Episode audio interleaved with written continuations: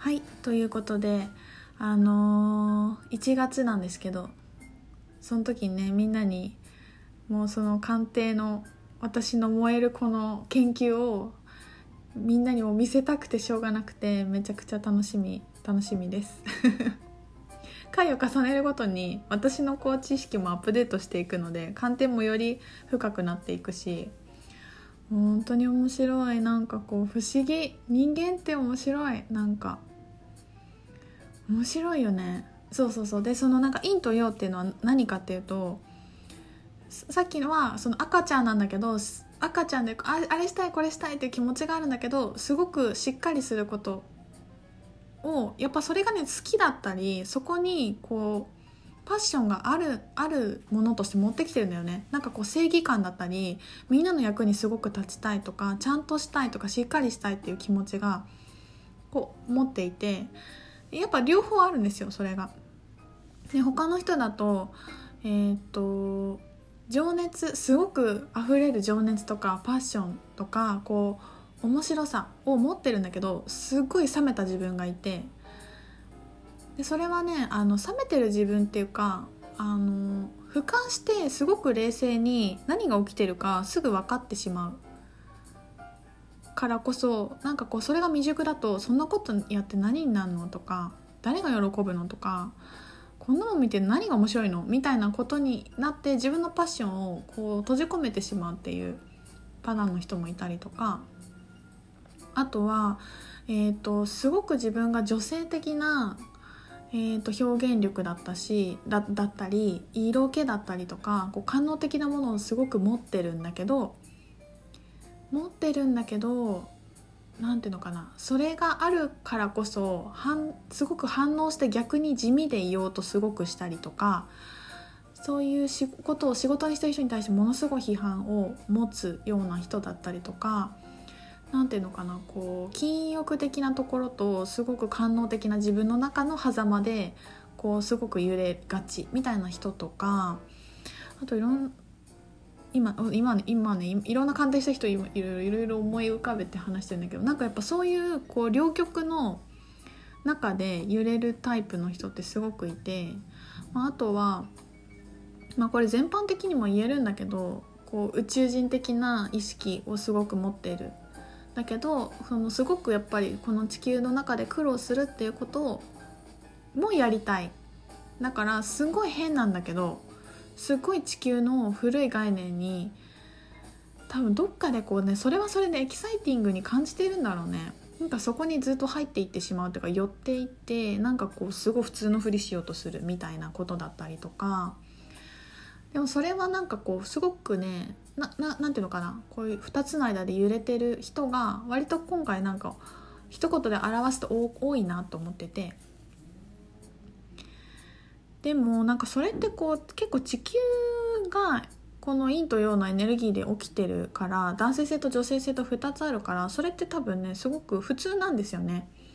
どっちにしたらいいのとかっていう問題じゃなくてその矛盾を持ちながらどういうふうに自分で表現をしていくかっていうことなのでだからこそ面白いしこう何て言うのかなすごく老人的なものとすごく子供の幼稚なものだったりとかすごくなんか愛情深いところとすごく残酷な自分みたいなところとかなんかすごく大きな振り幅があればあるほど大き器が大きいしこう包容できる包含できる世界も大きくなっていくし扱えるエネルギー量も大きくなっていくしだからね本当にこう光だけが必要なんじゃなくてどっちの両方どっちもどっちも認めてクリエーションしていくっていうところがなんか大事っていうかそれが面白いんだろうなってなんかね鑑定してて思いましたね。でもちろんその男性性と女性性とか陰とか陽とか月と太陽とかプラスマイナスっていう要素でできてる地球にいること自体がみんなその要素を持ってるのでみんな絶対大体そうなの大体そうなんだけどやっぱり名式見てもすっごいそれが強く出るタイプの人とやっぱねそうでもない人といるんですよね。あのもう完全にあの遊び心ばっかりのイエーイみたいな感じの星ばっかり持ってる人とかやっぱいてとかねなんなんだろう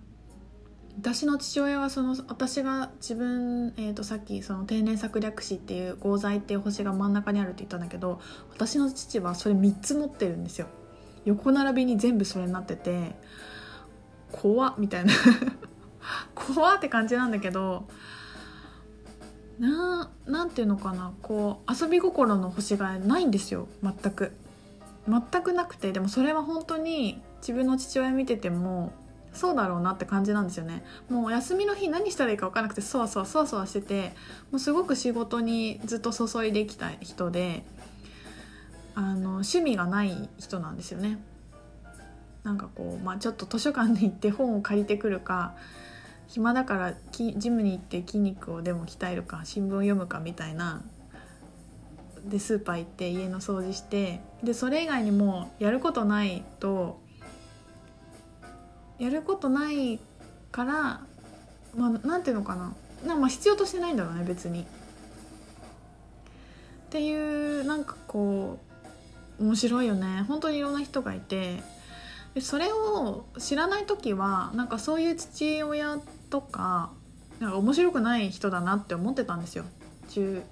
中高生の時にお父さん嫌だなって思う時期あるじゃないですか 女の子って。ほんとつまんないなこの人みたいな。目で見てたんだけど。でもなんかこう面識見ると本当にただただそそうで遊び心ということに興味がないし関心がないし別にパッションを感じないしその合材が3つあってこうすごく懸命に仕事をしてるところを見るとあもう本当にやりたいことやってんだなこの人っていうのが。すごく分かってなんかやっぱ理解につながりますよねそれは。なんかこうなんていうのかプライベートが充実してる方がいいとかなんか仕事が成功してる方がいいとかなんかそういうことも全然ないしただそのただただみんなそのそのなんだろう人間というか質というかユーモアをみんな持ってでその人の人間なりのもう一人一人違うやり方で人生楽しんでるんだなっていうのがすごいわかるからねなんか面白いですね。だからさ本当にさみんななんか人のことばっかり見てると分かんなくなっちゃうよね。そりゃ自分のこと。そうやって私のなんか私の父はそ多分えっ、ー、とそういう遊び心がないからいろんな情報もそんなに入ってこないんですよ。何て言うのかな。古い小説休日でも古い小説を読むとか仕事に今日つながるような書物しか読んでるとこ見たことないしなんか読んでる漫画とかもなんだっけサラリーマンのやつあるじゃない？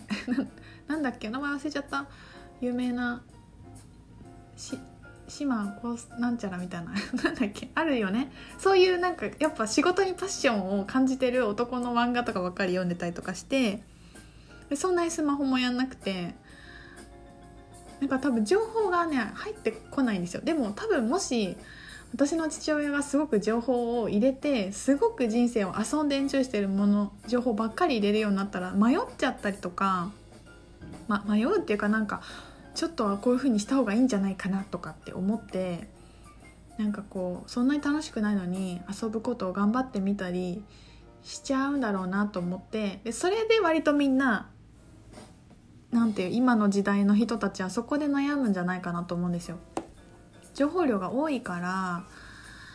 なんかこうあの人みたいにこうしなきゃとかあの人みたいにこうやって生きなきゃとかあの人みたいにこういう風なパートナーシップにしなきゃとかあの人みたいにこれぐらい稼がなきゃとかあの人みたいにこういう風におしゃれにしなきゃとかあの人みたいにこれぐらい発信しなきゃとかもうなんかそんなのばっかりじゃん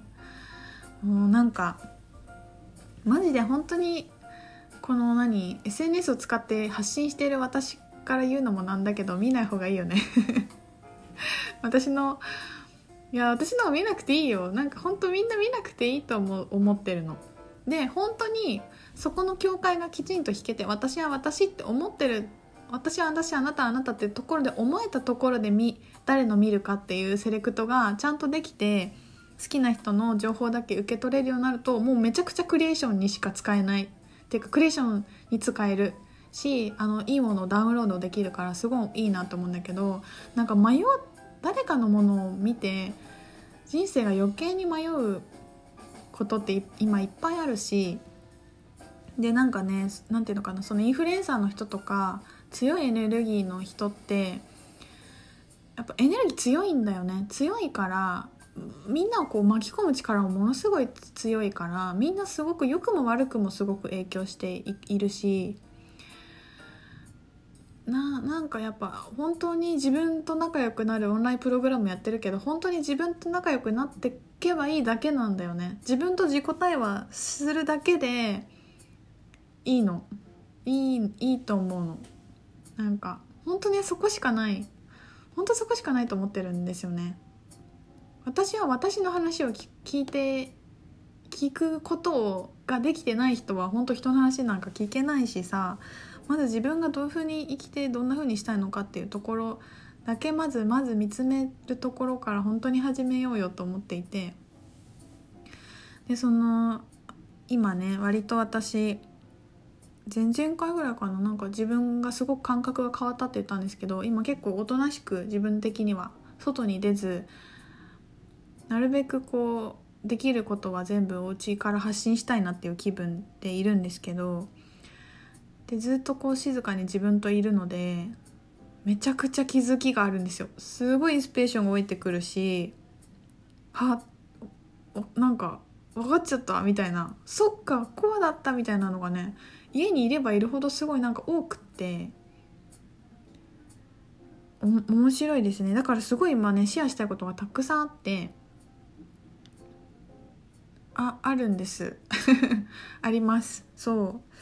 そうなんですよ。ということで次に続きます。